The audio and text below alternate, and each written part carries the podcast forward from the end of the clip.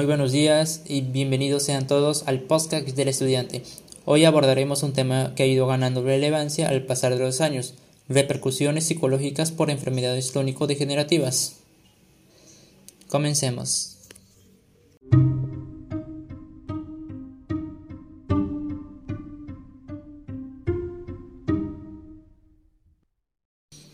Bien, como hemos dicho al inicio, hoy hablaremos sobre las repercusiones que traen consigo las enfermedades crónico-degenerativas.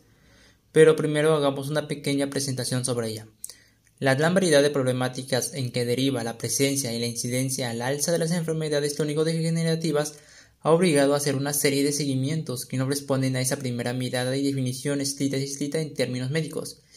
Y con esto el manejo de variables e indicadores epidemiológicos que nos lleva por la historia de una transición en salud que también ha sido conocida como una transición epidemiológica, la cual dice que las sociedades desarrolladas han experimentado una reducción en sus tasas de morbo y mortalidad por enfermedades de tipo infecciosa, pero en cambio ha ido un aumento e incremento en los registros sobre la presencia de las enfermedades conocidas como enfermedades crónico-degenerativas.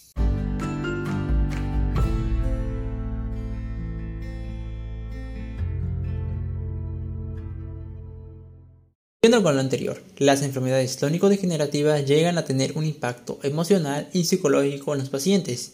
Y es que este impacto emocional que tienen o dejan las enfermedades crónico en los pacientes es innegable y llega a estar estrechamente relacionado con la incertidumbre de ella, del proceso de que seguirá la enfermedad, el estrés efectivo que genera, una pérdida de autonomía y el estima social por los daños y cambios en sus cuerpos, factores culturales, ambientales, espirituales, religiosos y una situación autobiográfica.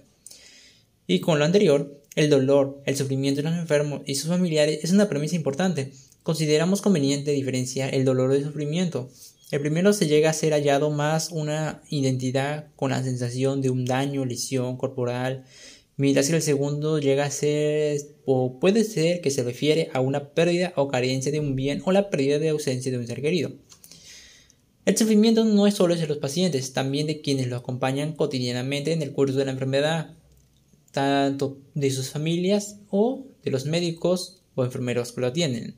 Y es que aunque el dolor y el sufrimiento no deben considerarse exclusivamente como efectos epifenómenos de una determinada enfermedad, sino que el sufrimiento llega, se puede considerar en sí mismo como enfermedad, que conduce a los hábitos no menos comunes por lo que lo anterior padecimientos mentales.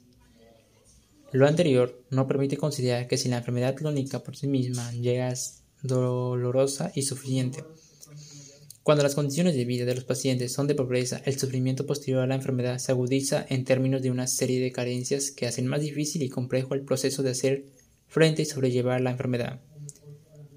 Un aseguramiento de atención médica, una disposición de medicamentos, condiciones económicas para ajustarse a un determinado régimen alimenticio, acceso a tecnologías diagnósticas atención a complicaciones propias de la enfermedad crónica que se padece, entre otros requerimientos básicos. En tal caso, o pasando al siguiente punto, las emociones individuales se pueden llegar a elevarse a lo colectivo, y es que siendo este mismo colectivo el que modifica a su vez el desarrollo de las emociones individuales. Si lo vemos desde una perspectiva sociológica de las emociones, estas llegan a tener una base para la explicación y comprensión de múltiples acciones, vivencias, sucesos, procesos y problemas sociales. Porque, si la mayoría de las emociones humanas se nutren en el contexto de relaciones sociales y como muchos autores afirman, ante lo anterior leído y comprendido, el objeto propio de una sociología llega a ser un estudio de relaciones y es que obvio es bastante obvio que el conocimiento acumulado en esta disciplina puede iluminar bastantes aspectos esenciales del mundo afectivo.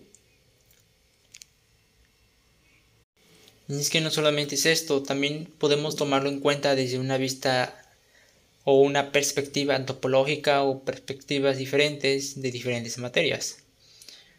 Pero ahora, si llegáramos a pasar a donde los seres humanos, donde nosotros llegamos a tener una necesidad de compartir socialmente las emociones, y es que como sabremos que no es lo mismo ir solo o ir acompañado a un cine, teatro, un concierto o simplemente ir a contemplar la naturaleza y tantas otras actividades posibles. Nosotros como humanos llegamos a necesitar compartir nuestras emociones. Cuanto más fuertes e intensas son estas, más apremiante es el deseo de comunicación. Y esto llega a suceder en todo el mundo. Nadie es excepto a ello. Con personas de cualquier sexo, capacidad económica o formación cultural, necesitamos compartir nuestras emociones. Un ejemplo de ello sería un accidente o una terrible enfermedad de una persona próxima, conocida o amiga. Sus allegados comentan de una formas diversas acerca de la situación, pero están más expresando su preocupación por el amigo, compañero o conocido, las dudas acerca de la solución del caso, el miedo ante la inseguridad de la propia vida.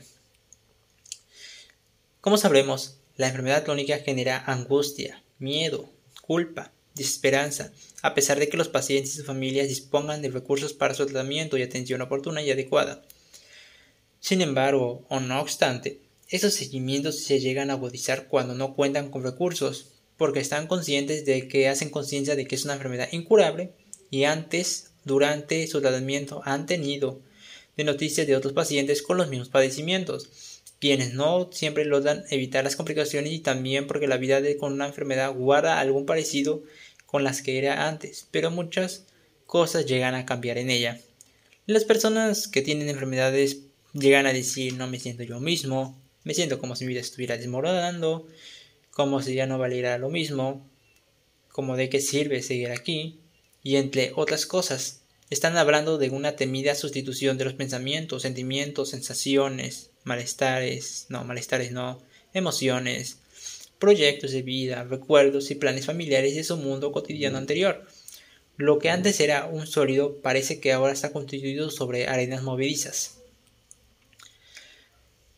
Como sabremos, cada enfermedad crónica llega a tener sus peculiaridades biológicas, características y como experiencia cada individuo y familia tienen sus propias interpretaciones y significados, donde las dimensiones pueden terminar siendo influidas en el espacio el tiempo, el género, las condiciones de vida o el contexto social.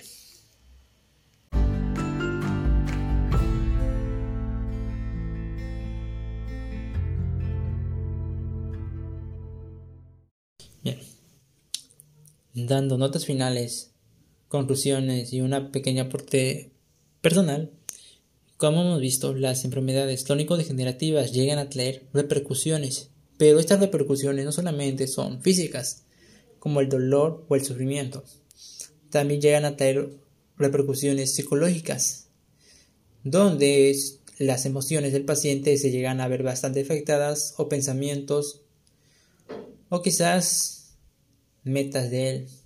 Y es que uno, por ejemplo, puede tener planes o tener una vida cotidiana normal, pero ante la aparición de una enfermedad crónico-degenerativa, todo eso llega a cambiar.